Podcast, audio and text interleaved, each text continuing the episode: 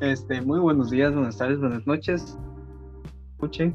Este, nosotros somos Carlos Manuel, Miguel y Antonio Mora y les hablaremos sobre eh, el intento sobre la NEP para regresar a clases el primero de marzo. Este, la propuesta de la NEP es, fue regresar a clases presenciales este primero de marzo ya, ya que consideran que están violando el derecho de educar y ser educado.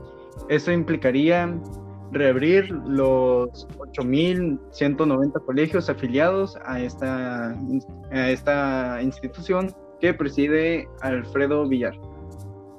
Eh, tras la ANEP hacer esta petición, la SEP eh, acordó una serie de términos con los cuales se podría volver, entre los cuales se destaca el uso de cubrebocas, la sana distancia, la, la sanitización de todos los salones antes y después de, todo, de cada clase, entre otras medidas.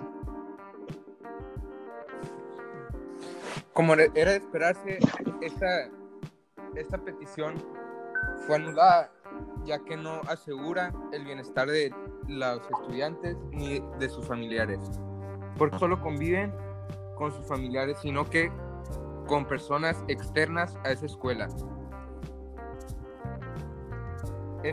Sobre todo, el fundamento más grande que dio la SEP sería que el regreso a la presencialidad en las escuelas debería de ser seguro y que no debería de haber ningún tipo de riesgo para, para las personas implicadas.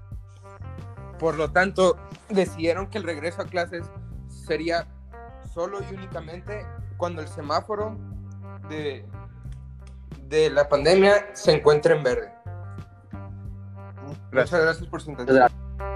thank you